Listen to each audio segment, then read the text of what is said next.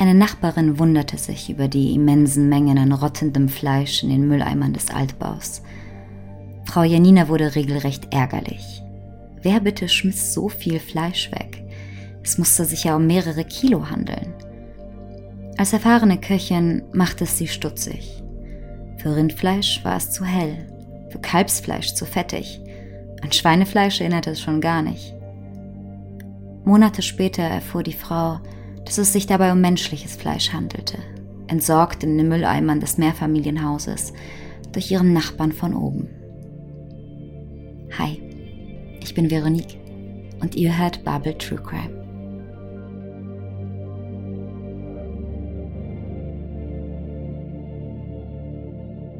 Die Geschichte, die ich heute erzählen möchte, spielt in Polen in den 60er Jahren und zwar in Katowice, das ist in der Nähe von der deutschen Grenze auch, vielleicht kennt ihr die ja.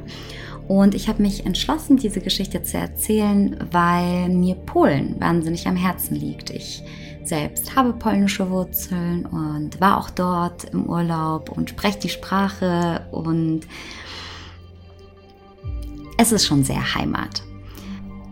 Es ist zum Beispiel wunderschön, wie der Begriff Karotte erschreckend aggressiv klingt und äh, zu befremdeten Blicken äh, führt, weil es im allgemeinen Sprachgebrauch um Karöttchen geht. Das ist natürlich herzallerliebst. Und was ich auch hoffe, euch in dieser Folge näher bringen zu können, ist so ein bisschen die Kultur, die in Polen herrscht oder gerade herrschte in der Nachkriegszeit weil sie doch anders war als hier in Deutschland und bis heute auch ist. Das ist sehr, es hat eine große Vertrauensbasis zwischen den Menschen, die miteinander wohnen in einer Stadt. Aber natürlich verändert sich das Land auch mit dem wachsenden Wohlstand. Bevor ich allerdings beginne, möchte ich eine Triggerwarnung aussprechen. Und zwar, weil der Fall so brutal ist und ich weiß, dass viele Menschen, die True Crime Podcasts hören, auch einiges bereits gewöhnt sind. Habe ich es mir nicht nehmen lassen, hier die Vorgänge auch recht bildhaft zu beschreiben, so wie sie auch waren. Und es geht um den brutalen Mord an Frauen und Prostituierten. Es kommt Alkoholmissbrauch vor. Und falls euch das unangenehm ist, könnt ihr diese Stellen ja überspringen. Es ist noch früh am Tag, als der Mann am 8. Juni 1967 vor dem Mehrfamilienmietshaus im Stadtzentrum vorfährt. Józef Rybosch geht die Steinstufen im kaltfeuchten Treppenhaus des Katowicer Altbaus nach oben. Er sollte nur für wenige Stunden in der Stadt bleiben, wollte es sich aber nicht nehmen lassen, seinen Bruder Walter und seine Schwiegerin einen Besuch abzustatten. Nach einer herzlichen Begrüßung serviert diese Kaffee mit Milch und reicht mit Marmelade gefülltes Gebäck. Irgendwann bemerkt Yusuf beim Blick in den Hof etwas Verwunderliches. Im Fenster des vierten Stockes im gegenüberliegenden Gebäude tummeln sich unzählige Massen an Fliegen und es scheinen immer mehr zu werden. Das Fenster ist von innen mit Zeitungspapier abgeklebt, weshalb man nicht hineinschauen kann, aber es fällt auf, dass die Fliegen, die um ihren Platz an der Fensterdichtung kämpfen, keine normalen Stubenfliegen sind. Vielmehr handelt es sich um die Art dicker, metallisch blau-grün schimmernder Schmeißfliegen, die es ein bisschen härter mögen als ihre schwarzen Cousinen. Es sind solche, die sich an Fäkalien laben und an verwesendem Fleisch. Die beiden Männer machen sich Gedanken. Entweder es ist dort ein Nachbar verreist, der hat die Fenster abgeklebt, vielleicht sogar den Kühlschrank ausgeschaltet und nun liegt da Fleisch, das vor sich hingammelt. Oder aber, und das konsterniert sie am meisten, der dort wohnhafte Mensch ist in seiner Wohnung verstorben.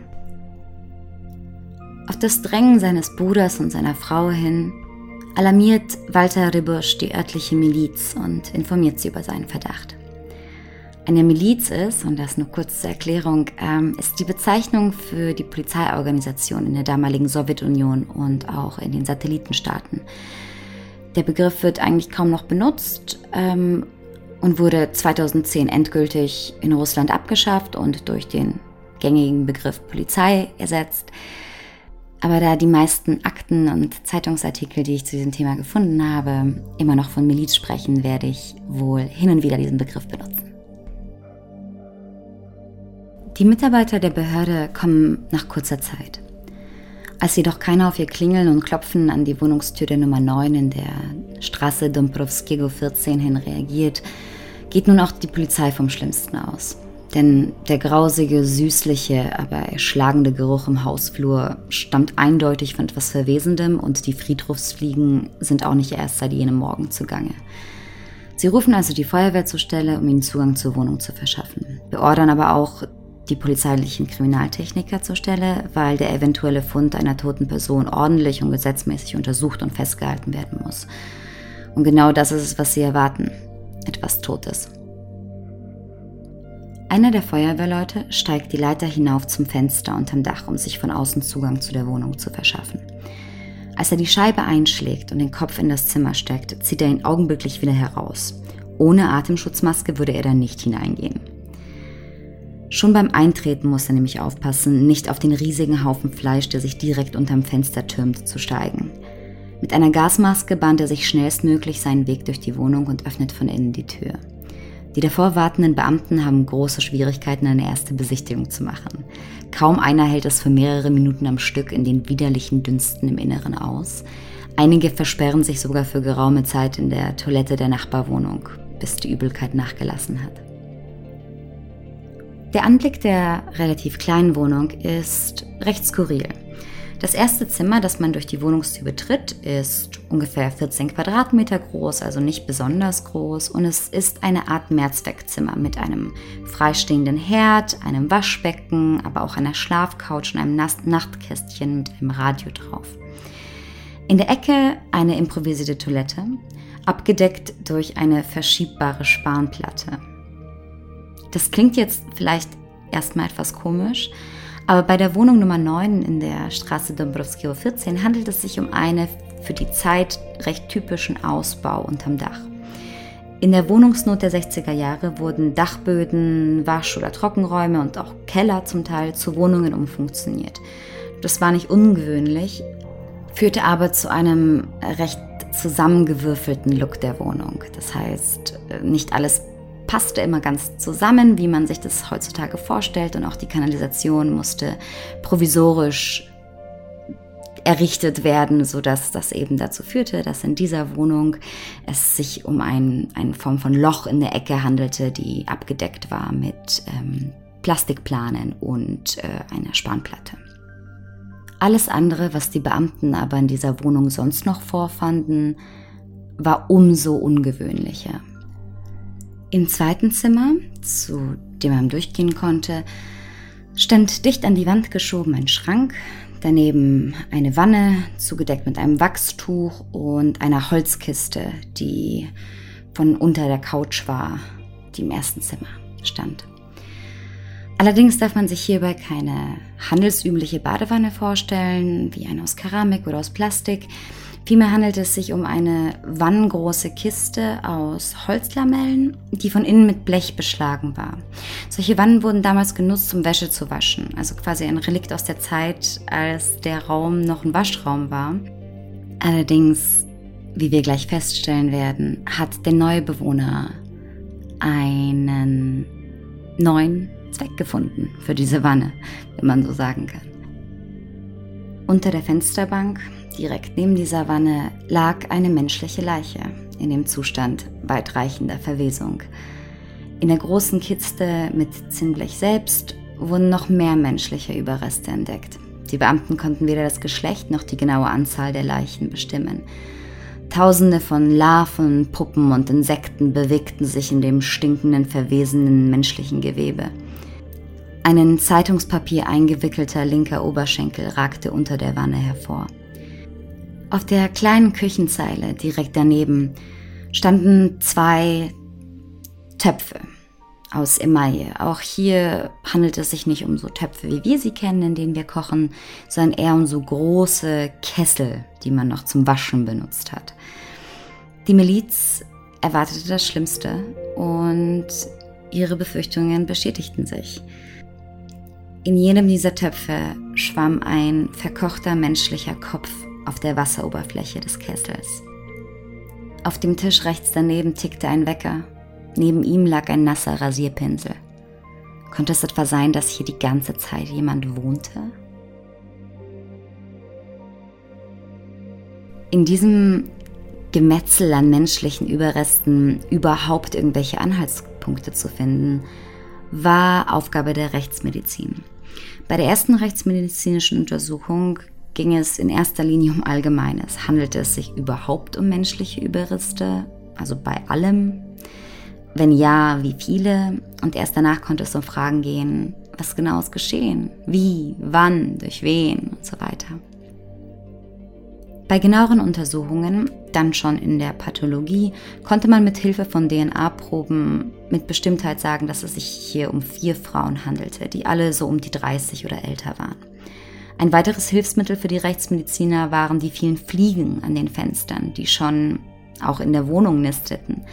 Anhand von vertrockneten Kokons dieser Fliege und des durchschnittlichen Larvenzyklus, der bekannt war, von diesen sogenannten Todes- oder Friedhofsfliegen, konnten sie festhalten, dass die erste von den Frauen vor circa sechs bis acht Monaten umgebracht worden war. Außerdem wurde festgestellt, dass Leiche Nummer eins mit einem Strumpf verdrosselt worden war. Also die, die am frischesten war, quasi, die unterm Fenster. Leiche Nummer zwei, die zweitfrischeste, wurde ebenfalls erdrosselt, nur war hierbei ein elektrischer Draht das Tatwerkzeug. Leiche Nummer 3 und 4 waren unvollständig. Der dritten Frau fehlten Beine und Unterarme. Die vierte verblieb für immer kopflos. Aufgrund der immens fortgeschrittenen Verwesung konnte man jedoch die Identität der anderen drei, die ihren Kopf behalten haben, klingt jetzt blöd, aber die ihn, der bei ihnen zumindest in näherer Umgebung gefunden wurde, auch deren Identität konnte nicht bestimmt werden. Mit einem Verfahren namens Superprojektion wurde zwar anhand des Schädels oder der Schädel eine 3D-Skizze der Gesichter rekonstruiert und die daraus entstandenen Bilder wurden auch landesweit an alle Medien und Behörden herausgeschickt, aber keiner meldete sich. Keiner erkannte die Frauen. Abbilder von Zähnen und Plomben wurden an Zahnärzte im ganzen Land übermittelt. Erfolglos. Vermissten Karteien wurden durchforstet und gegengeprüft, ohne Resultat. Es schien tatsächlich so, als wären das Frauen, die keiner kannte, Frauen, die keiner vermisste. Auch die Wohnung selbst gab wenig Aufschluss darüber, was sich zugetragen haben könnte. Auf den ersten Blick schien die Wohnung unbewohnbar. Also gingen die Ermittler davon aus, dass es sich um eine Art Ablageort handeln könnte, den der oder die Mörder nutzten, um die Opfer ihrer Taten zu verstecken. Schließlich machte es ja auch schon allein der entsetzliche und überwältigende Gestank, der in dieser Wohnung hing, unmöglich dort zu verweilen. Ich weiß nicht, ob ihr schon mal in einer Dachgeschosswohnung wart, im Sommer gerade oder selbst in einer wohnt. Es ist manchmal wahnsinnig schwierig, dort durchzulüften. Die Luft steht einfach mitten im Raum und es ist dick und dunstig und ich kann mir einfach nur bildhaft vorstellen, wie es in dieser Wohnung gerochen haben muss. Beziehungsweise kann ich es vielleicht nicht, aber ich versuche es und das ist widerlich. Die Wohnung selbst war auch wahnsinnig vermüllt. Wahllos verteilt fanden die Ermittler dort Unmengen an leeren Alkoholflaschen, hauptsächlich Spirituosen, was Rückschluss erlaubte oder erlauben konnte, dass was auch immer sich hier abgespielt hatte, auf jeden Fall mit exzessivem Alkoholkonsum einherging.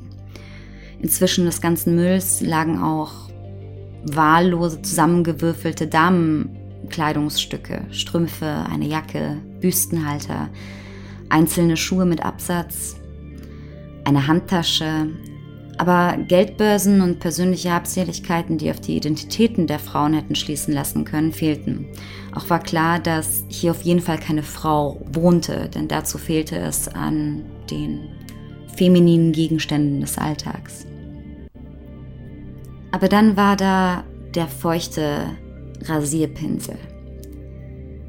Und die Ermittler mussten schon schlucken, sich vorzustellen, dass ein Mensch, der hier regelmäßig verkehrt oder heimkommt, sich in aller Seelenruhe umringt von dem Anblick, den selbst die hartgesottensten von ihnen nicht ertragen konnten, sich frisch macht, also quasi auf sein äußeres Erscheinungsbild so viel Wert zu legen scheint, aber ihn stören nicht die vielen toten Leichenteile neben ihm.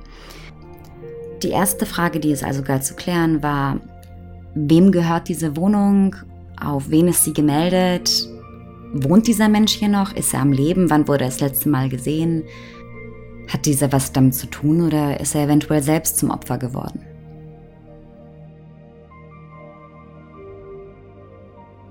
Relativ zügig konnte festgestellt werden, dass die Wohnung auf einen gewissen Bogdan Arnold gemeldet war. Ein Mann, der den Nachbarn durchaus bekannt war, ohne dass ihn jemand wirklich kannte. Eine Nachbarin sagte in einem Interview, man schaut sich hier nicht gegenseitig in die Töpfe. Wir mischen uns nicht ein. Man ist schließlich Teil der Intelligenz hier. Hier leben anständige Leute. Lehrer, Beamte. Im ersten Stock wohnt sogar ein Notar. Freilich sei dies ein gutes Viertel. Um diese Geschichte und ihren Ablauf besser begreifen zu können, muss man verstehen, dass Anonymität und Privatsphäre ein regelrechtes Privileg darstellten und ein Gebot des Anstandes für Polen der Nachkriegszeit waren. Nach Jahrzehnten der Entbehrung und der Kriege, man darf ja nicht vergessen, dass Polen quasi zum dritten Mal nicht mehr auf der Landkarte existierte, und auch des Zusammengepferchtseins in Wohnungen und Bunkern, ging es nun endlich bergauf. Und so klein eine Wohnung auch war, es war die eigene, in der man leben konnte, wie man wollte. Es hatte niemanden etwas anzugehen, weder den Staat noch die neugierigen Nachbarn. Aber es blieb eine Gesellschaft, und die ist es bis, vielleicht bis heute, in der man sich beäugt und hinter vorgehaltener Hand durchaus zu allem und jedem eine Meinung hat. Aber eben auch eine, in der man die Konfrontation meidet und in der das Prinzip der katholischen Nächstenliebe, so leer und falsch und ausgehöhlt sie in manchen Fällen auch sein mag, den Status als höchstes moralisches Leitbild für Zwischenmenschlichkeit behalten hat. Ähnlich wie heute in Ländern mit einem geringen Bruttoinlandsprodukt sieht man in diesen ärmeren Vierteln eine quasi türlose Gesellschaft. Kinder werden vom ganzen Dorf aufgezogen. Sie bekommen auch von der Nachbarin mal was zu essen, Menschen gehen ein und aus und wenn mal ein Kleinkind hinfällt, dann wird es eben von dem auf dem Arm genommen oder aufgestellt, der am nächsten steht, auch wenn das eben der Nachbar ist oder der Obsthändler. Die Grenzen zwischen dem Wir und dem Sie verschwimmen zu einem einzigen sozialen Organismus, in dem seine Mitglieder Teil eines Ganzen sind. Man kennt sich, man hilft sich. Mit einem steigenden Wohlstand und größeren Finanzen werden nach und nach Türen in die Scharniere gehängt. Zäune werden gezogen, das Wir in dem neuen Innen fremdelt gegen das frisch definierte Außen. Anonymität ist in diesem Fall sowohl die Ehre als auch der Preis des Wohlstandes. Vielleicht kann man so etwas besser verstehen, wie sich das Polen in den 60er Jahren anfühlte. Man war durchaus verbunden durch die gemeinsame Vergangenheit, die religiöse Zusammengehörigkeit. Schließlich waren fast, also gerade zu diesem Zeitpunkt waren 90 Prozent der Gesamtbevölkerung katholisch. Man sieht sich also in der Kirche, man kennt sich sehr gut, man weiß, was, was vor sich geht, wer mit wem verheiratet ist, wer mit wem ausgeht. Als auch die kulturelle Netiquette, die es gebietet, dass man Anteil nimmt, sollte soll, wenn was im Leben des anderen passiert. Und doch lebt man zunehmend separierter. Bogdan Arnold war vor ungefähr anderthalb Jahren in den Ausbau im Dachgeschoss gezogen. Und anfangs war auch alles in Ordnung. Der fast 40 Jahre alte Mann war klein, etwas füllig, nicht dumm, galt unter den Anwohnern als bescheiden und ruhig, eben ein durchschnittlicher Arbeiter seiner Zeit. Er suchte nicht wirklich Kontakt, grüßte aber immer höflich, wenn man sich begegnete. Und als Berufselektriker war Bogdan stets hilfsbereit, wenn mal ein Herd nicht wollte, wie er sollte, oder ein Kabel verlegt werden musste, oder die Dame von nebenan Probleme mit ihrem Licht hatte. Er hatte den Bewohnern des Hauses in der Dobrowskiego 14 die Wäscherei genommen, die im Rahmen des Mangels an Wohnraum zu einer Wohnung umfunktioniert wurde oder werden musste. Aber nun, das war eben so. Und es war ja auch nicht seine Schuld. Was die Ermittler jedoch enorm verwunderte, war, wie es die Nachbarn mit dem Gestank ausgehalten haben, ohne etwas zu bemerken. Schließlich zogen sich diese ekelerregenden Ausdünstungen bis vor die Eingangstür des Wohnhauses und waren erschlagend. Und als sie begannen nachzuhaken, äußerten die Nachbarn durchaus ihren Unmut.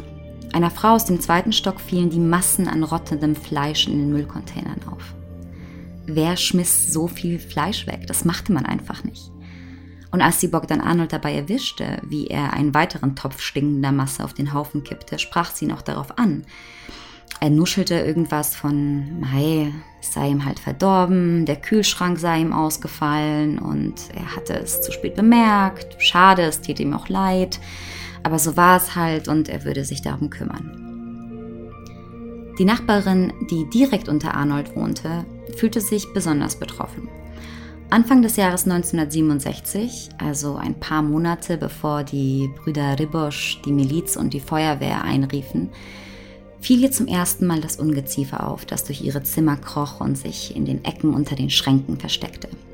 Später krabbelte es auch aus den Rohren der Kanalisation in ihr Waschbecken in der Küche oder sprang ihr aus dem Abfluss direkt in die Suppe.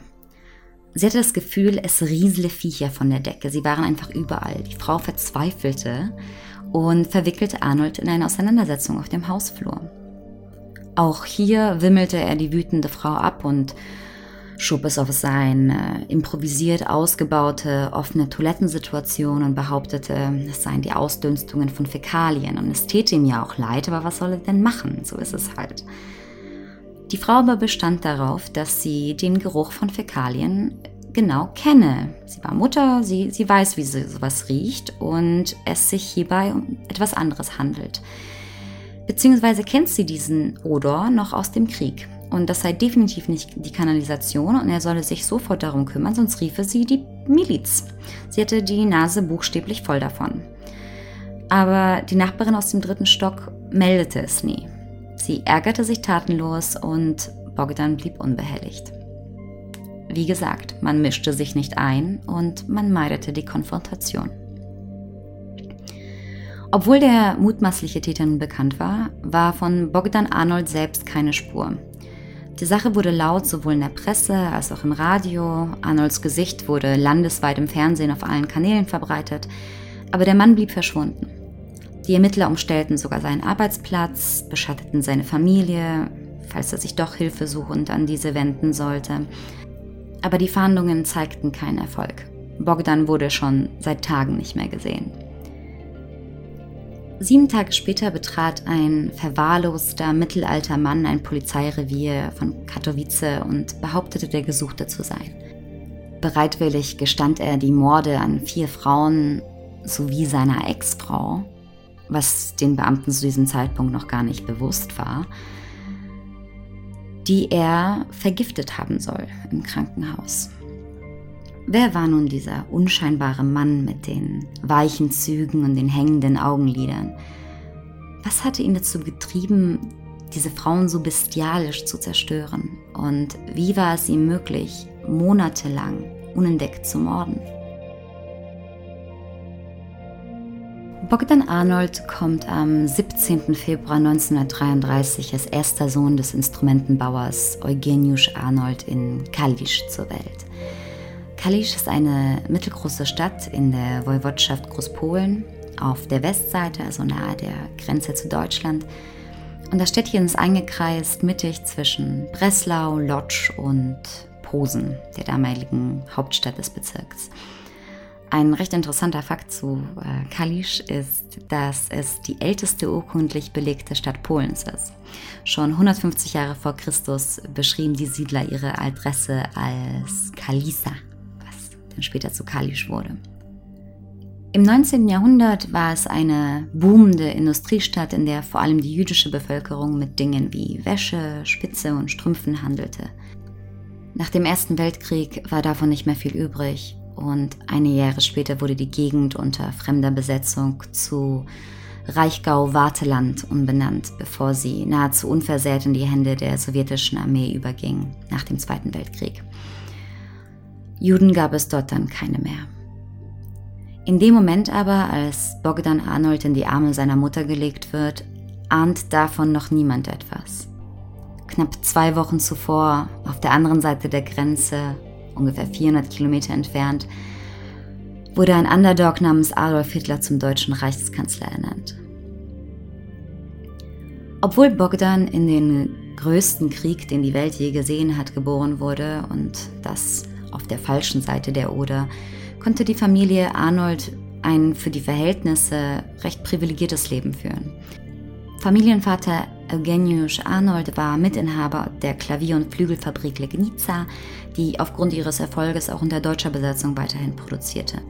Gemeinsam mit seinen Eltern und seinen beiden jüngeren Brüdern Andrzej und Jan zog Bogdan oft um, wodurch er nie richtig irgendwo ankam. Bekannten blieb der Junge als ruhig und bescheiden in Erinnerung, wobei in späteren Vernehmungen nach seiner Festnahme diese Einschätzungen stark divergierten. Bogdan war kein guter Schüler, machte nach eigenen Aussagen zufolge aber seine Matura, also sein Abitur, und schloss eine Ausbildung ab. Beides konnte im Nachhinein nie bestätigt werden. Mit 16 zog seine Familie an, nach Brieg an der Oder, wo Bogdan nach kurzer Zeit eine Frau kennenlernte, die auch nur ein Jahr später seine Ehefrau werden würde. Er zeugte recht schnell einen Sohn mit ihr und lebte aber noch im Haus der Familie. Insgesamt hielt diese Ehe sieben Jahre, war jedoch während dieser Zeit alles andere als harmonisch. Nach außen hin war es eine Ehe wie viele zu dieser Zeit. Distanz und emotionale Schweigsamkeit war kaum ungewöhnlich nach der Kriegszeit. Viele Männer erholten sich nie von den Schrecken an der Front. Aber es war der enorme Alkoholkonsum Bogdans, der Jadwiga M. an ihre Grenzen trieb. Wenn er trank, wurde er zum Tyrannen und zum Schläger. Wenn er wieder mal besoffen im Wohnzimmer saß, schrie er nach Frau und Sohn, um den Kleinen zu bespucken und sie aufs Übelste zu beleidigen. Nach sieben Jahren floh Jadwiga vor der psychischen und physischen Gewalt in der Ehe und verließ den nun 24-jährigen Bogdan. Manch einer würde sich wundern, warum sie es nie zur Anzeige gebracht hat, aber in dem zeitlichen Klima kümmerte es nicht wirklich jemanden, was hinter dem Vorhang der heiligen Ehe vor sich ging. Es war eine Privatsache und die Eheleute hatten nur vor Gott Rechenschaft abzulegen. Trotz Scheidung endeten die Schwierigkeiten der Jadwiga M. mit ihrem Ex-Mann nicht. Bogdan hatte kein Interesse daran, eine Bindung zu seinem Sohn aufzubauen und weigerte sich partout, Alimente zu zahlen. Obwohl er dafür auch zweimal gerichtlich verurteilt wurde und sogar eine Haftstrafe absitzen musste, blieb die Versagung der Unterhaltszahlungen ein roter Faden in Bogdans Leben. Denn nur kurze Zeit nach seiner Scheidung lernte Bogdan Arnold eine Frau namens Cecilia S. kennen und zeugte mit ihr einen weiteren Sohn, äh, dieser allerdings äh, außerehelich. Die Beziehung zu Cecilia S. war so kurzlebig wie brutal. Hier war es aber nicht nur Bogdans aggressives Verhalten, das die Frau so erschreckte, sondern auch sein nahezu unstillbarer und animalischer Sexualtrieb. Viele Jahre später sagte sie öffentlich aus, er hatte täglich zwei bis fünfmal Geschlechtsverkehr mit mir. Einmal, da kam er betrunken nach Hause. In dieser Nacht vergewaltigte er mich achtmal. Er biss mich mehrmals in den Rücken und in die Brust. Schockierenderweise brachte auch diese Frau Bogdan nicht zur Anklage, wobei sie wohl einfach nur froh war, weggekommen zu sein. All das vermeintliche Pech mit Frauen beirrte Bogdan aber nur wenig und im Jahr 1960, mit 27 Jahren, heiratete er erneut. Die Ehe mit Veronika C. hielt jedoch auch nur ein Jahr, denn als diese erfuhr, dass ihr frisch angetrauter nicht nur einen Sohn hatte, dem er jegliche Form von Zuwendung und Unterstützung entsagte, sondern sich zwischenzeitlich auch noch einen zweiten angelacht hatte, ließ sie sich wieder scheiden. Mit 28 Jahren hatte Bogdan Arnold nun also zwei Kinder von zwei Frauen und zwei gescheiterte Ehen hinter sich. Auch beruflich lief es alles andere als rund. Auch wenn seine Mitarbeiter ihn als fleißig und freundlich beschrieben, waren Bogdans zunehmender Alkoholkonsum und kleinere Diebstähle am Arbeitsplatz Gründe dafür, dass er keinen Job lang erhalten konnte. Zusätzlich zu den Unterhaltsklagen ließen diese Delikte sein Vorstrafenregister weiter anschwellen. Also beschloss er im Jahr 1960, dem Brot und dem Glück hinterher in die große boomende Stadt Katowice in Oberschlesien zu ziehen. Zu dieser Zeit war Katowice ein Hotpot für Menschen aus allen Richtungen des Lebens. Es war eine graue Stadt aus Individuen, die sich nicht kannten und mit ihrem persönlichen Wunsch nach einem besseren Leben die utopischen Ziele der sowjetischen Besatzung erfüllten. Katowice war damals nämlich so etwas wie die Musterstadt der kommunistischen Fremdherrschaft. In den 50er Jahren, genau zwei Tage nach Stalins Tod, wurde die Stadt in Stalinograd umbenannt und kurzerhand zum neuen Kultur-, Industrie- und Verwaltungszentrum der Region erklärt. Gigantische Bauprojekte zogen ein neues Gerüst über der Stadt auf, wie ein monumentales Wahrzeichen für die soziale Gleichheit einer Massengesellschaft. Riesenwohnanlagen nach ideologischem Vorbild des Architekten und Künstlers Le Corbusier wurden errichtet. Das Konzept seines Modulors bezeichnet ein von Le Corbusier entwickeltes Proportionsschema, dessen Maßeinheiten dem Idealbild des Menschen entsprechen. Also nach diesem menschlichen Maßsystem sollten dann riesige Wohneinheiten mit äh, identischen Wohnungen entstehen, perfekt zugeschnitten für die Massenbevölkerung einer Großstadt. Ein solches Wohnprojekt war zum Beispiel auch die Superjednostka. Auf Deutsch wurde sie auch bekannt als Wohnmaschine, wo auf 16 Stockwerken in 762 Wohnungen über 2800 Menschen wohnen. Bis heute gilt dieser Plattenbau als die größte Wohnanlage Polens. Und falls es euch interessiert, das ist auf jeden Fall sehr, sehr sehenswert. Es gibt einen äh, Kurzfilm namens Super Unit, der auch einige Preise gewonnen hat und der das Leben einiger der Bewohner in der Super Jednostka mitverfolgt. Und es ist wahnsinnig spannend und interessant, so viele Menschen auf einem Haufen zu sehen. Ein weiterer Megabau war die Hala Spodek, ein riesiges Stadion mitten im Zentrum für Kultur- und Sportevents aller Art. Von den Bewohnern Katowices wurde die Halle liebevoll die Untertasse genannt, weil sie so aussieht wie ein überdimensionales UFO. Das Fremde und Neue der Zukunft war also buchstäblich wie ein UFO gelandet und hatte die Stadt in eine neue Ära gebeamt. Wenn euch das alles interessiert, äh, ich habe ein paar Bilder zusammengesammelt und die auf meiner Instagram-Seite at babelcrime gepostet. Da könnt ihr gerne mal reinschauen und hinterlasst auch sehr, sehr gerne einen Kommentar. Ich würde mich wahnsinnig freuen. das in eigener Sache. In diese Atmosphäre der frühen 60er Jahre im kommunistischen Polen wurde nun auch Bogdan Arnold gespült in einen Sumpf aus gleichen Fremden, in der sich Arbeiter mit der Mittelgesellschaft und der Intelligenzia zwar die Straßen teilten, nicht jedoch ihr Leben wie ich ja vorhin schon erzählt hatte, man schaute sich nicht gegenseitig in die Töpfe, klaute sich aber auch nichts vom Teller. Wohnraum war spärlich, also wohnten sie alle in denselben Straßen mit den damals noch deutschen Namen.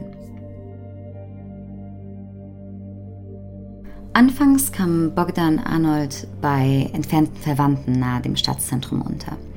Zu Beginn war auch noch alles in Ordnung, als er es sich aber dann bequem gemacht hatte und sich wohler und wohler fühlte, verfiel er in alte Muster. Das zunächst freundliche Familienmitglied wurde zu einer zunehmenden Belastung für seinen Onkel und dessen Frau. Er trank viel und wenn er mal betrunken war, dann wurde er schnell aggressiv, laut und dreist. Die Auseinandersetzungen häuften sich und nach einiger Zeit machte es ihm die verzweifelte Tante unmissverständlich klar, dass er sich doch bitte etwas Eigenes suchen solle und dass seine Anwesenheit nicht länger geduldet wurde. Wie schon erzählt, war die Nachfrage nach Wohnraum so stark gestiegen, dass die Stadt mit dem Bauen nicht hinterherkam und deswegen gab es diese Notlösungen wie das Speicher und ehemals gemeinschaftliche Wasch- oder Trockenräume, von all, die früher von allen Mietern genutzt wurden, dann eben notdürftig zu kleinen Ein- oder Zwei-Zimmerwohnungen ausgebaut wurden mit freistehenden Toiletten und Dachschrägen und zusammengewürfelten, unüberlegten Räumlichkeiten, aber Wohnraum ist Wohnraum. Und als Bogdan dann endlich auszieht, weil er genauso eine umfunktionierte Wohnung im vierten Stock des Altbaus in der Dombrovskiego 14 gefunden hat, atmeten seine Verwandten vor Erleichterung auf. Und auch für Bogdan ist es so etwas wie ein Neubeginn. Er findet endlich Arbeit als Elektriker und lernt auch im selben Jahr, das ist jetzt das Jahr 1961, Władysława P. kennen, die auch seine dritte Ehefrau werden würde. Und ich möchte an dieser Stelle nur einmal kurz einwerfen, wie wahnsinnig kurios ich es finde, dass ein Mann mit seinen Problemen und seinem Umgang mit dem Leben scheinbar doch eine derartige Wahnsinnswirkung auf Frauen haben musste. Aber gut, das nur ein Kommentar am Rande. Kurios ist auch, dass Władysława P. nach der Eheschließung nie bei Bogdan Arnold einzieht. Ich weiß auch nicht genau, warum das so war, ob sie woanders arbeitete und die beiden deswegen eine Ehe auf Distanz führten. In einer anderen Quelle habe ich auch gelesen, dass Władysława schreckliche Angst vor Bogdan gehabt haben soll und deswegen nie zu viel Zeit mit ihm verbringen wollte. Jedoch frage ich mich dann schon, warum sie mit ihm verheiratet war oder ihn mit ihm verheiratet blieb oder in erster Linie überhaupt heiratete, wenn sie doch scheinbar irgendwo ein anderes Leben hatte und nicht abhängig von ihm war, wo eine Trennung unkomplizierter gewesen wäre. Auf jeden Fall erwies sich ihre Angst als absolut gerechtfertigt. Am besten beschreiben lässt sich Władysławas Erfahrung mit Bogdan selbst mit ihren eigenen Worten, die sie sechs Jahre später vor Gericht sprach. Er hat mich vom Schlimmsten beleidigt. Er band meine Beine mit Draht zusammen und steckte mir dann Wodkaflaschen in meine Scheide. Erst als er mich demütigte, erreichte er sexuelle Befriedigung. Er schlug mich, folterte mich, danach umarmte er mich und entschuldigte sich. Dann hatte er einen Orgasmus. Es war die Mischung aus beidem, die ihr die größte Angst machte. Es waren zwei Männer, sagte Władysława P. Den einen fürchtete sie, den anderen verabscheute sie. Die Frau entkam Bogdan. Ich denke auch, dass sie einfach seltener zu ihm gefahren ist und mehr Distanz zwischen die beiden gebracht hat. Doch der Druck des Traumas nagte an ihr. Sie behielt den Missbrauch zunächst für sich, äh, wandte sich aber irgendwann doch an einen Psychiater, weil ihr psychischer und physischer Zerfall besorgniserregend wurde für ihre Familie. Dieser drängte sie, Bogdan anzuzeigen. Als sich Władysława jedoch weigerte, schlug der Psychiater vor, dass Bogdan doch einfach vorbeikommen solle. Da die beiden auch noch offiziell verheiratet sind, wäre es auch gewissermaßen seine moralische Verpflichtung, sich mit den Ärzten seiner Ehefrau zu konsolidieren. Der Psychiater zitierte Bogdan Arnold also in seine Klinik und dieser trottete unwillig an, aber er kam. Und während dieses Gesprächs drohte ihm der Arzt. Wenn ich je wieder erfahren sollte, dass Sie so etwas oder etwas ähnliches Ihrer Frau oder einer anderen Frau oder gar einem Tier antun, dann werde ich höchstpersönlich dafür sorgen, dass Sie in die Anstalt kommen und diese bis zum Ende Ihres Lebens nicht wieder verlassen werden. Diese Drohung wirkte, denn Władysława zeigte den Missbrauch zwar an, zog das anlaufende Verfahren jedoch wieder zurück, denn Bogdan flehte sie an und schwur Besserung und versprach Hilfe in Anspruch zu nehmen, gerade bei seinem Alkoholismus. Er hatte wohl auch schreckliche Angst, ins Gefängnis zu kommen, denn er hatte ja schon die ganzen Vorstrafen wegen dem Ausbleiben der Unterhaltszahlungen für seine beiden Söhne, aber auch die Diebstähle. All das Betteln und die Schwüre fruchteten auch bei äh, Władysława P., die schon bald Bogdans dritte Ex-Frau werden sollte. In der Tiefe ihres Herzens fand sie genug Güte, ihrem baldigen Ex-Mann nicht auch noch die Papiere so zu verunreinigen, wie sie es gesagt hat, weil er sich ja jetzt auch bessern wollte. Oder aber sie hatte auch Angst vor ihm. Doch obwohl sie von der Anklage abließ, wurde Bogdan dennoch zu anderthalb Jahren Haft verurteilt. Wegen seiner Gesetzesverstöße, dem Diebstahl eben, den Alimenten. Für seine beiden Söhne stand er eh schon im Fokus der Gesetzeshüter und davon hatte Władysława aber zuvor auch keine Ahnung.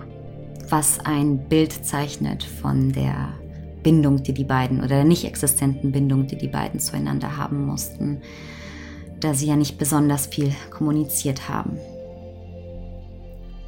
Als er dann ins Gefängnis kam und Bogdan und Borisova geschieden wurden, war es Mitte 1964. Anderthalb Jahre später, also 1966, kam Bogdan wieder aus der Haft frei und zog wieder zurück in die Dombrovskiego 14. Was auch immer er für Pläne hatte für sein weiteres Leben. Auch diesmal wurden sie radikal auf den Kopf gestellt. Im Mai desselben Jahres verstarb nämlich seine erste Ehefrau, Jadwiga M., und hinterließ den 14-jährigen Sohn allein. Obwohl sie zuvor wenig Kontakt hatten, kam er zunächst zu seinem leiblichen Vater nach Katowice. Zu Bogdans ausgesprochenem Widerwillen. Auch die physische Nähe zu seinem Kind regte in Bogdan kaum väterliche Gefühle an. Im Gegenteil, die Ankunft des Jungen störte seinen kläglichen Alltag, an dem er nicht vorhatte, irgendetwas zu ändern. Und vielleicht schlicht und ergreifend auch nichts ändern konnte. Denn so eine Alkoholsucht, wie er sie hatte, kann man vielleicht auch einfach nicht unterbinden von einem Tag auf den anderen. Ohne Hilfe zumindest. Auch konnte der einsame Mann seinen Sexualtrieb nicht unterdrücken und suchte weiterhin die Nähe zu Prostituierten und nächtlichen Gelegenheitsbekanntschaften, die er in Bars kennenlernte. Wenn sie dann zu ihm in die Wohnung kam, schmiss Bogdan seinen minderjährigen Sohn einfach aus dem Haus, der dann bei Bekannten unterkam oder in deren Gartenlauben nächtigte oder auf der Haustreppe im Keller sich verschanzte. Man muss sich erinnern, der Junge war gerade erst nach Katowice gezogen, er kannte niemanden und war traumatisiert durch den Tod seiner Mutter. Einem Mann zugesteckt, den er weder kannte oder der ihm noch irgendeine Form von Zuneigung entgegenbrachte. Im Gegenteil. Und das ist ein besonders trauriges Detail, denn wenn Bogdan knapp bei Kasse war oder etwas Bares für Alkohol brauchte, verkaufte er kurzerhand die Kleidung des Sohnes. Nicht nur, dass er ihn spüren ließ, welch Unannehmlichkeit er war. Bogdan zögerte auch nicht, seinen Sohn mit psychischer und physischer Gewalt zu konfrontieren. Eines Tages im Oktober 1966, nach fast fünf Monaten des Zusammenlebens, weigerte sich Bogdans Sohn, das Haus zu verlassen, als sein Vater wieder einmal mit einer Frau in die Wohnung torkelte. Es war mittlerweile kalt draußen geworden, er wusste nicht wohin und aus seiner Verzweiflung ist Wut geworden. Mit einem Grinsen zwischen seinen roten, dicken Backen und aus gläsernen Augen heraus spuckte Bogdan ihm entgegen. Dann bleibst du eben hier. Er füllte dem 14-Jährigen ein Glas mit Wodka randvoll und zwang ihn, es in einem Zug auszutrinken. Wenn du schon Mann genug bist, um deinen Vater anzumaulen, kannst du auch zuschauen, wie ich es dem Flittchen hier besorge. Die Frau, die an der Kommode bei der Tür lehnte und die Szene gleichgültig beobachtete, lachte schrill auf. Die nächsten Stunden musste der Teenager seinem Vater dabei zuschauen, wie er brutalen Sex mit dieser Frau trieb und sich mit Niederträchtigkeit und diversen Gegenständen an der Frau verging. Nur Tage später verschwand der Junge aus Arnolds Leben. Was genau mit ihm passierte, ist nicht bekannt. Ich kann mir denken, dass er entweder zu einem anderen Familienmitglied gekommen ist oder dass sich die Schule und das Jugendamt einmischten.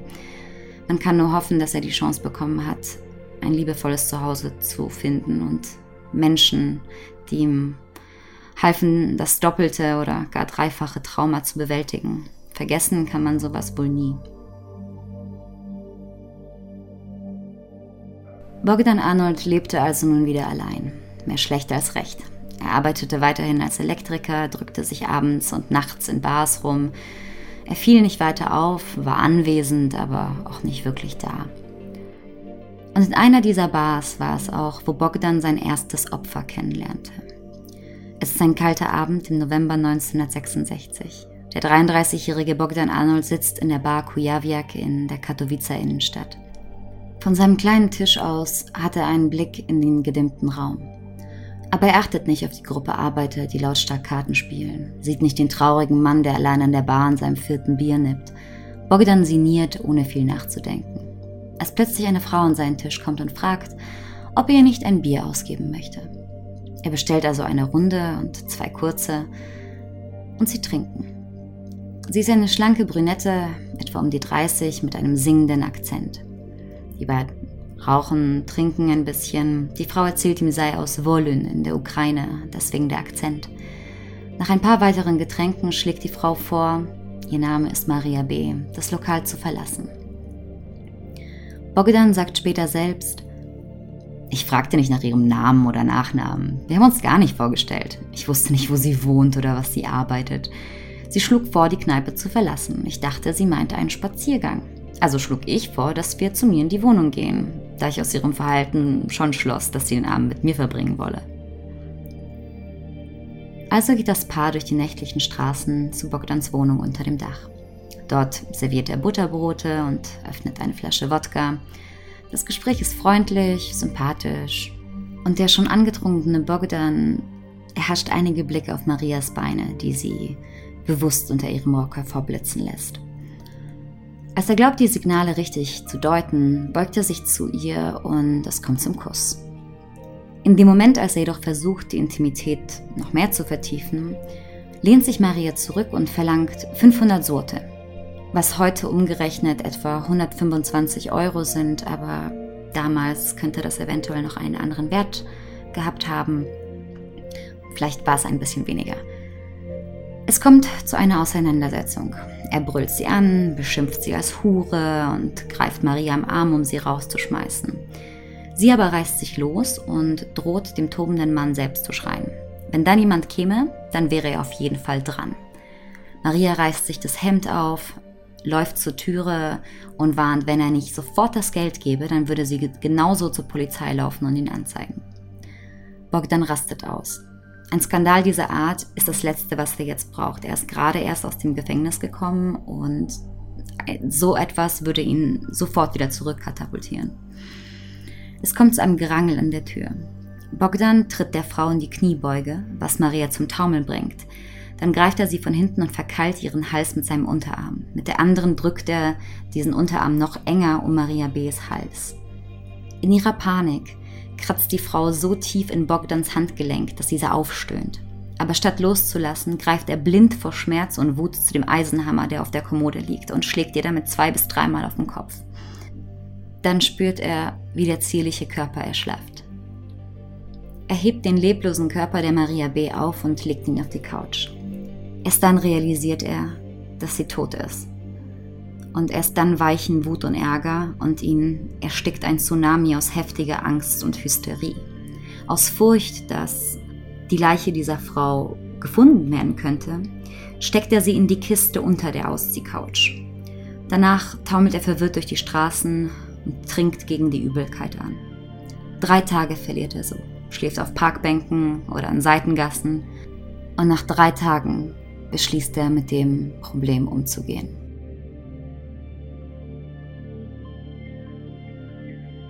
Zunächst beschließt er, die Leichenteile zu verbrennen.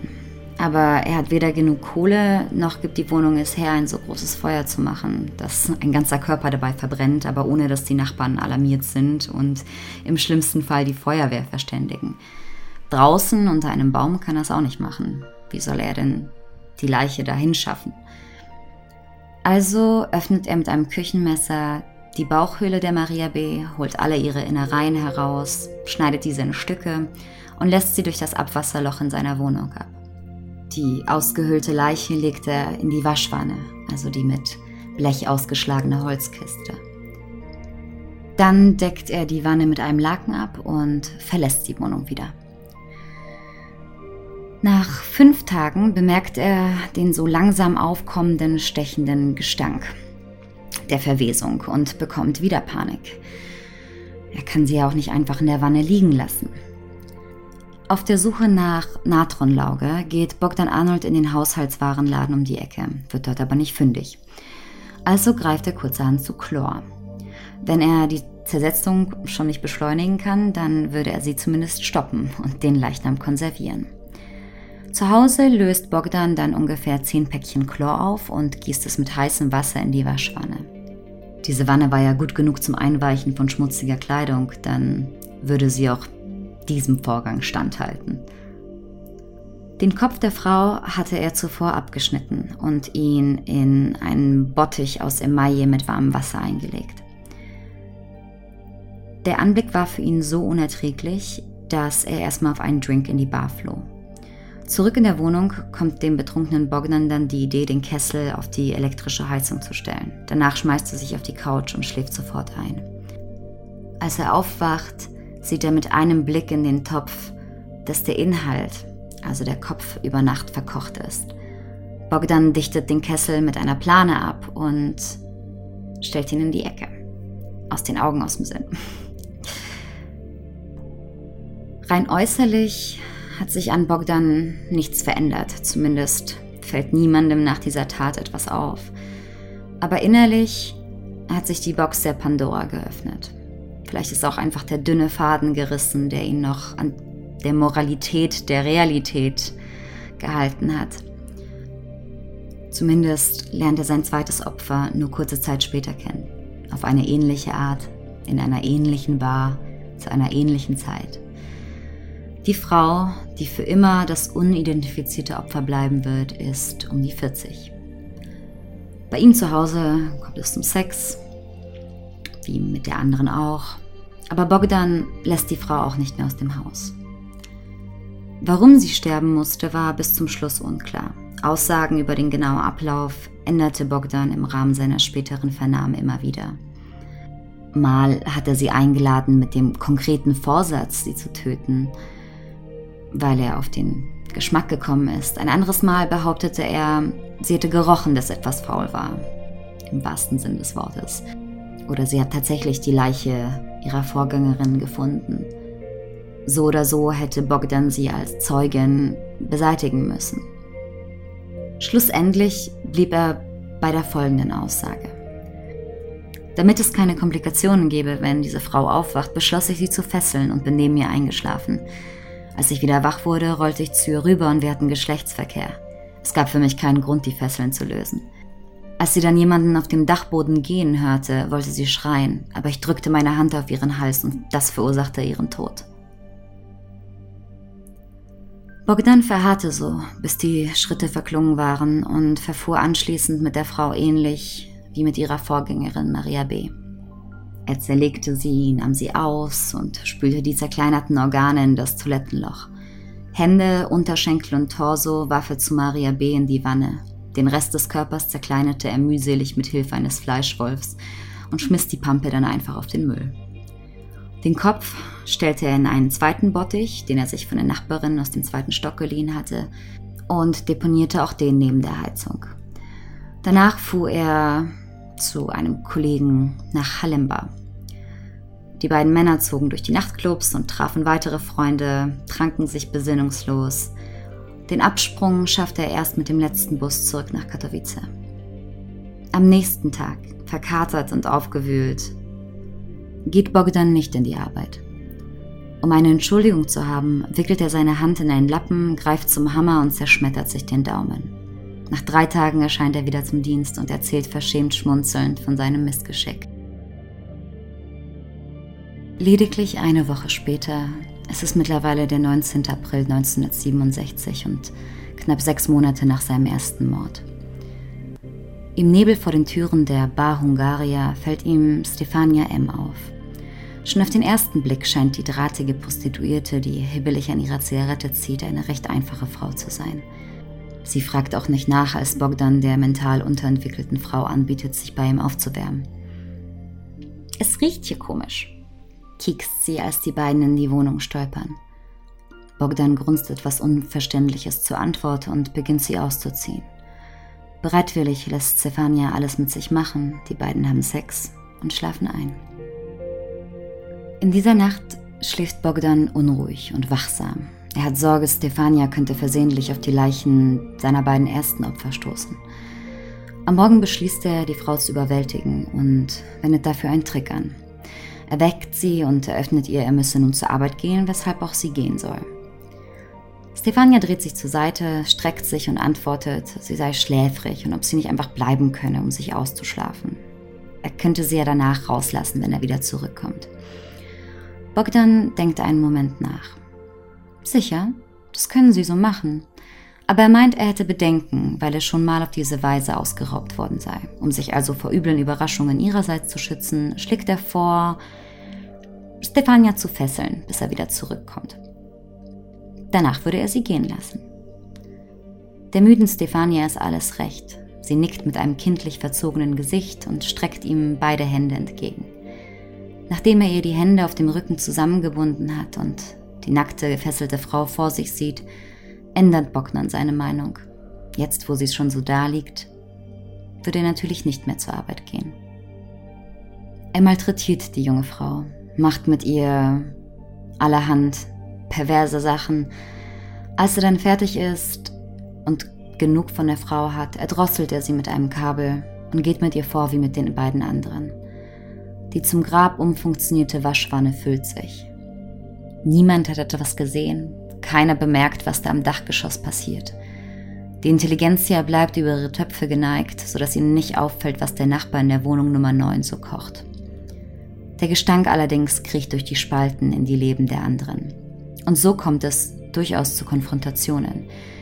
Wie ich äh, schon erzählt hatte, ärgert sich die Nachbarin von unten über das Gefiech, das sich in ihrer Wohnung tummelt.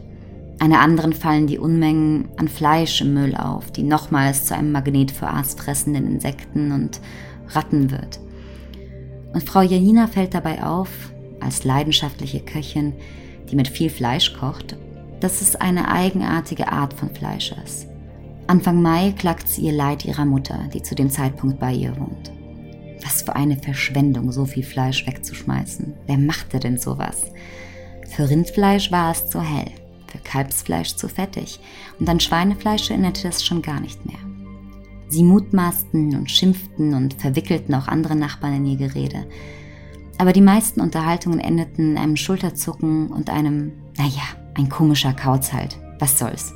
Schönen Tag Ihnen. In diesem Milieu der Ignoranz würde Bogdan Arnold noch ein letztes Mal töten. Am 22. Mai 1967, es ist Samstagabend, lungert er am Busbahnhof PKP Katowice herum, auf dem Weg von Kneipe zu Kneipe. Da kommt er mit einer Frau namens Helga S. ins Gespräch. Nach dem Austausch von belanglosen Freundlichkeiten fragt sie ihn direkt, gehen wir, Liebling? An diese Frau konnte sich Bogdan Arnold später kaum noch erinnern. In seiner Wohnung wartet er mit ein paar kleinen Bissen auf und reicht ein Viertel Wodka. Als sie dann schlafen gehen, wird es Bogdan doch mulmig zumute. Vielleicht ist es schon einfach zu viel des Guten. Es reicht. Ihn überfordert die Vorstellung, was er mit einer weiteren toten Frau in der Wohnung machen sollte. Er springt auf und bittet Helga zu gehen. Er müsse sofort zu einem Kollegen und mit ihm etwas für die Arbeit besprechen. Helga ist erstaunt und, und wundert sich doch sehr. Na, aber das kann doch bis morgen früh warten, es ist doch schon so spät. Bogdan aber besteht darauf. Als er jedoch merkt, dass er die Frau nicht überzeugen kann, ändert er sein Ziel. Jetzt geht es darum, sie zumindest zu fesseln, sodass sie nicht in den anderen Raum gehen kann oder sich in der Wohnung frei bewegen kann. Sie könne ja bleiben, sagt er, aber er müsse ihr die Hände fesseln. Die konsternierte und verwirrte Frau überlegt, hat aber zu diesem Zeitpunkt auch wahrscheinlich nicht wirklich einen Ort, an den sie gehen kann, vor allem zu dieser späten Stunde. Also lässt sie es zu. Ihre nächtliche Bekanntschaft Bogdan Arnold geht dann natürlich nirgendwo mehr hin. Wie mit seinen früheren Opfern hatte er auch mit ihr eine wilde Orgie. Diesmal zog sie sich von Sonntag über Montag bis Dienstag früh. Die gefesselte Frau wurde zum Gegenstand für Bogdans Triebe. Als er dann am Dienstag früh zur Arbeit gehen will, beschließt er, mit ihr fertig zu werden und erdrosselt sie mit ihrem eigenen Strumpf. Eigentlich wollte er sich ihr auch auf dieselbe Art entledigen, wie er es mit den anderen drei gemacht hatte, aber die Wanne war endgültig überfüllt mit menschlichen Überresten. Ihn beschlich eine Art Apathie und auch eine Gleichgültigkeit für sein Schicksal, sodass er die tote Frau einfach unterm Fenster liegen ließ und die Wohnung verließ. Er wusste, es war einfach vorbei. Um ihn herum verkochte Köpfe, gestapelte Leichenteile. Es gab keinen Weg aus dieser Sackgasse. Arnold verklebte die Fenster mit alten Zeitungen und verließ die Wohnung mit dem Vorsatz, nie wieder mehr zurückzukehren. Wie wir heute wissen, musste er aber regelmäßig heimgekommen sein, dafür spricht zumindest der nasse Rasierpinsel. Und wie lange trocknet so ein Pinsel schon? Und es dauert auch nur zwei Wochen, bis Walter Rybosch und sein Bruder die Scharen an Fliegen bemerken, die sich in die Fenster der Dachgeschosswohnung in der Dombrowskiego 14 drängen. Binnen kürzester Zeit versammelt sich eine Traube Menschen in der Gasse, angezogen wie Motten zum Schein der Feuerwehr und Polizeilichter. Es wird hinter vorgehaltenen Händen getuschelt. Die Flüsterpost verbreitet die grausigsten Geschichten. In der Menschenmenge steht auch der Nachbar Bogdan Arnold und blickt zu seiner Wohnung hoch. Dann verschwindet er in den Straßen von Katowice. Die Polizei gibt Allmeldungen raus. Es dauert nicht lange, da ist Arnolds Gesicht an jeder Straßenecke in den Schlagzeilen aller Tageszeitungen und zum Spezialthema in nationalen Fernsehprogrammen geworden. Wo genau er sich rumgetrieben hat, weiß er später dann selbst nicht mehr so genau. Er wusste, es bringt nichts, in den Bus zu steigen und aus Katowice rauszufahren. Das ganze Land suchte ihn. Er fürchtete sich auch in einer Kneipe oder im Laden erkannt zu werden. Das machte es ihm schwierig zu trinken und Trinken war die einzige Medizin gegen den inneren Druck. Das Ganze belastete ihn so sehr, dass er nach sieben Tagen in eine Polizeistelle lief und gestand, der zu sein, nachdem sie fahndeten. Er wollte einfach, dass es vorbei war. Bogdan redete auch drauf los, ohne Details auszusparen. Er läutert frei das, was er mit den Frauen gemacht hat, bevor er sie tötete. Zitat Bis zu den Morden habe ich die perversen Praktiken immer mit Zustimmung meiner Partnerinnen vollzogen. Aber die zukünftigen Opfer wollten, dass ich die Fesseln löse. Ich sagte zu ihnen, dass ich das machen werde, wenn ich es für richtig halte. Dann schlug ich die Frauen und schüchterte sie ein, bis sie komplett apathisch waren und damit mir hörig. Weiteren Druck musste ich dann nicht mehr ausüben. Bogdan gesteht sogar einen weiteren Mord, den die Ermittler so noch gar nicht auf dem Schirm hatten. Er erklärt, seine erste Ehefrau Jadwiga M. vergiftet zu haben. Sie hätte ihm das Leben zur Hölle auf Erden gemacht und als sie dann im Krankenhausbett lag, tötete er sie aus purem Hass. Die verdutzten Ermittler stellen Nachforschungen an, finden jedoch schnell heraus, dass Jadwiga M. zwar gestorben war, aber an einem Sonnenstich in ihrem eigenen Zuhause. Warum Bogdan also Schuldbekennungen machte für eine Tat, die er gar nicht begangen hat, ist fraglich. Die Gerichtsverhandlung Anfang März 1968 zog sich über sechs Tage. Bogdan Arnolds Anwalt plädierte auf Unzurechnungsfähigkeit aufgrund von psychotischen Episoden. Mehrere psychiatrische Gutachten kamen aber zu einem anderen Schluss. Eines las sich wie folgt. Im Zuge der aktuellen Untersuchungen an Bogdan Arnold sowie durch den Einblick in die gesammelte Zusatzdokumentation und Observation wurden keine Anzeichen festgestellt, die auf das Vorliegen eines psychotischen Prozesses hinweisen könnten. Der Patient verneint Halluzinationen, seine Aussagen sind nicht wahnhaft und sein Verhalten im Alltag ließ nicht darauf schließen, dass er versuchte, solche zu unterdrücken oder zu verbergen. Der von ihm angedeutete Frauenhass, der ein Motiv für die mutmaßlichen Taten sein soll, welche einen Verdacht auf psychische Störungen begründen könnten, bestätigt sich nicht. Es sei also ausgeschlossen, dass Bogdan krankhaft psychotisch sei. Ein anderes Gutachten ging sogar noch einen Schritt weiter. Für den Gutachter waren Bogdans permanente Unterhaltsflucht, das Desinteresse an seinen beiden Söhnen und die zahlreichen Diebstähle ein Indiz für seine Neigung zur Unwahrheit und zur Unaufrichtigkeit. Es gebe also durchaus Anzeichen für eine psychopathische Veranlagung, steht darin. Aber was genau bedeutet das, wenn Sie sagen, er hätte psychopathische Züge? Zu den Persönlichkeitsmerkmalen einer psychopathischen Persönlichkeit gehören Dinge wie pathologisches Lügen zum Beispiel oder ein Mangel an Empathie für andere und auch frühe Verhaltensauffälligkeiten, die schon in der Kindheit als abnorm herausstechen. Des Weiteren gehören zu dieser Liste auch eine Unfähigkeit, echte Gefühle in Beziehungen einzugehen oder echte Gefühle zu zeigen. Das meiste ist eher gespielt oder ein erhöhtes Stimulationsbedürfnis. Diese Personen brauchen dann viel Input oder auch viel von allem, viel Sex, viel Alkohol. Andere Persönlichkeitsmerkmale sind auch die schwache Verhaltenskontrolle, also eine, eine Neigung zu Suchtverhalten sowie ein Mangel an Schuldgefühlen und ein Hang zur Promiskuität, also dem Geschlechtsverkehr mit häufig wechselnden Partnern. All solche Merkmale wie diese werden dann im Rahmen der Diagnostik nach einem Punktesystem bewertet. 0 für nicht vorhanden, 1 für ja, trifft zu und 2 für ja, absolut trifft voll zu.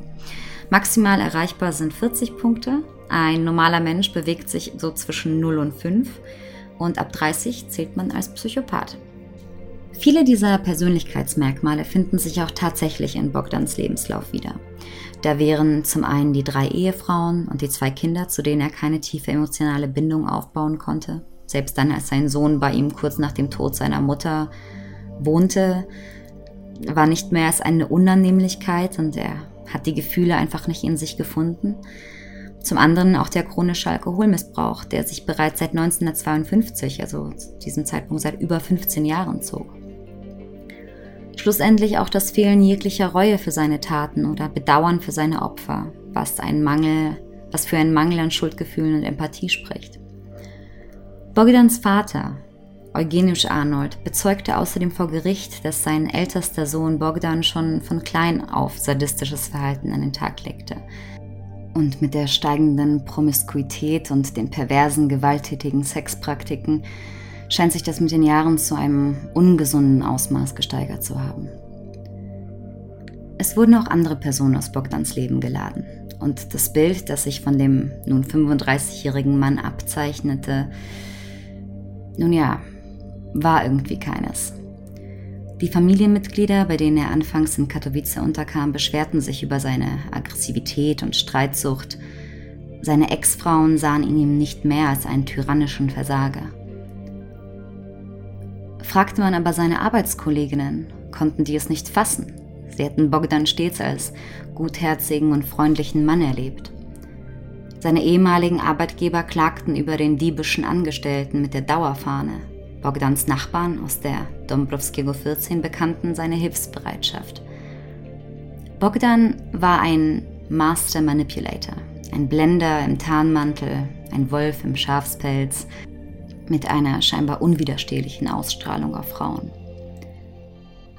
Auch das Blendertum im Übrigen ist ein Persönlichkeitsmerkmal eines Psychopathen. Aufgrund all dieser detaillierten Aussagen und Schilderungen von Zeugen, die mit Arnold während des Zeitraums seiner Taten in Kontakt waren, schloss die Staatsanwaltschaft, dass er nicht an psychotischen Episoden litt, er war nicht krank, er lebte keinen Realitätsverlust, der zu wahnhaftem, unkontrolliertem Verhalten führte. Er war ein Psychopath, aber er war nicht psychotisch. Psychopathie ist ein Wesensmerkmal, aber keine Krankheit, die zu einer Minderung des Strafmaßes führt, führen kann oder gar seine Taten entschuldbar macht. Im Dossier der Zeit habe ich mal gelesen, dass sogar US-amerikanische Präsidenten deutliche psychopathische und narzisstische Wesenszüge an sich hatten. Und viele andere Persönlichkeiten des öffentlichen Lebens können über diese Form der Ferndiagnose auch dessen bezichtigt werden. Aber das macht jemanden nicht gleich zum Mörder. Wobei bei Präsidenten, zumindest nicht im herkömmlichen Sinne, Mörder. Der Richter selbst fragte Bogdan Arnold irgendwann, wie viele Frauen es denn nun tatsächlich gewesen seien. Seine Antwort? Ein Schulterzucken. Ist doch egal. Er beschwerte sich weiter, sein Verhalten sei von einer Reihe von Umständen beeinflusst worden, angefangen bei seiner ersten gescheiterten Ehe. Dann habe sich alles weiter aufgebauscht und die moralische Schuld an seinen Taten trage seine dritte Ehefrau. Und das ist noch ein Häkchen auf der Checkliste für den perfekten Psychopathen. Die Unfähigkeit, Verantwortung für sein eigenes Verhalten zu übernehmen. Im Rahmen der Verhandlung kamen noch ein paar weitere recht traurige und zugleich erschütternde Fakten ans Tageslicht. Zum einen war da das Schicksal der Ludmilla G. Im Februar 1967, einige Monate nach Bogdans erstem Mord, treffen zwei Frauen, die morgens um sechs das Haus in der Dombrowskiego 14 verlassen wollen, auf eine verwirrte, aufgeschreckte Frau. Ihre Bluse ist zerrissen, die Hände sind mit Draht gefesselt. Sie spricht angsterfüllt, schnell und unzusammenhängend, aber die beiden Arbeiterinnen verstehen, dass die Frau Hilfe braucht. Sie sagt, ein Bewohner des Hauses hätte sie als Putzfrau eingestellt, sich jedoch an ihr vergangen. Irgendwie sei es ihr dann gelungen, aus der Wohnung zu fliehen, als er schlief, aber die Tür des Hauseingangs war über Nacht verschlossen, wodurch sie nicht rauskam. Die beiden Frauen sind natürlich sehr konsterniert und besorgt über den Zustand der emotional zerrütteten Ludmilla. Also machen sie, was wohl jeder in so einer Situation gemacht hätte. Sie geben ihr etwas zum Überwerfen und versuchen sie davon zu überzeugen, sofort zur Miliz zu gehen und das anzuzeigen. Erst will Ludmilla nicht so recht, nimmt sich aber dann doch ein Herz und lässt sich zur Polizeistelle bringen. In einem kahlen Raum, schwerlich bekleidet mit einer fremden Decke über den Schultern und trotzdem fröstelnd, erzählt sie, dass sie den Mann in einer Bar kennengelernt habe. Seinen Namen kenne sie nicht, aber dafür seine Adresse. Und sie ist auch nicht wirklich Putzfrau, sondern Sexarbeiterin. Das wollte sie wahrscheinlich den beiden Frauen im Hauseingang auch nicht sagen, denn vielleicht wären sie dann nicht so hilfsbereit gewesen oder vielleicht war es Ludmilla G. auch einfach unangenehm, Fremden davon zu erzählen. Schließlich war das kein besonders anerkannter Beruf. Sie ist also zu dem Mann in die Wohnung, wo recht schnell die Stimmung umschwenkte. Er zerrte sie aufs Bett, zerriss ihr die Kleidung, fesselte und vergewaltigte sie mehrmals. Dann versuchte er sie mit einem Handtuch zu erwürgen, aber er sei dafür zu betrunken gewesen. Als er einschlief, gelang es ihr aus der Wohnung zu fliehen. Die beiden Beamten werfen sich vielsagende Blicke zu. Der ältere der beiden verzieht das Gesicht, hebt ihr Brauen und beugt sich zu Ludmilla vor. Ob sie sich denn wirklich sicher sei, dass der Mann es nicht vielleicht einfach ein bisschen härter gewollt habe und sie nun im Nachhinein so aufgescheucht war. Schließlich sei sie ja Prostituierte und naja, so zwischen den Zeilen gehöre das ja vielleicht auch irgendwie zum Beruf. Auch die abwegigsten Wünsche der Kunden zu bedienen. Im Endeffekt stellte sich die Frage unmissverständlich in den Raum, kann man eine Prostituierte wirklich vergewaltigen? Keiner fuhr zu dem Haus, in dem der Mann wohnte, um nachzuprüfen, ob an den Beschuldigungen irgendetwas dran war. Keiner schaute in Bogdans Wanne. Hätte sich zu diesem Zeitpunkt jemand interessiert, dann hätten drei Frauen ihr Leben würdig zu Ende führen können. Es ist irgendwie tragisch, wenn man sich überlegt, dass die Stimme von Fliegen an einem Fenster so viel lauter war als die einer Frau mit einem anrüchigen Beruf. Noch ein weiteres bestürzendes Detail ist mir aufgefallen. Und zwar, dass Maria B., die Frau aus Wollen aus der Ukraine und Bogdan Arnolds erstes Opfer, dass sie selbst Mutter eines zweijährigen Sohnes war. Sie ließ ihren Sohn vorübergehend bei den Verwandten in der Heimat, um in Katowice Geld zu verdienen. Wahrscheinlich als Prostituierte. Während der acht Monate, die sie tot in der Wanne lag, vermisste sie niemand. Keiner versuchte sie zu kontaktieren oder wunderte sich über ihr Verschwinden. Keiner suchte nach ihr. Sie war eine von jenen Frauen, die niemand kannte und die keiner brauchte.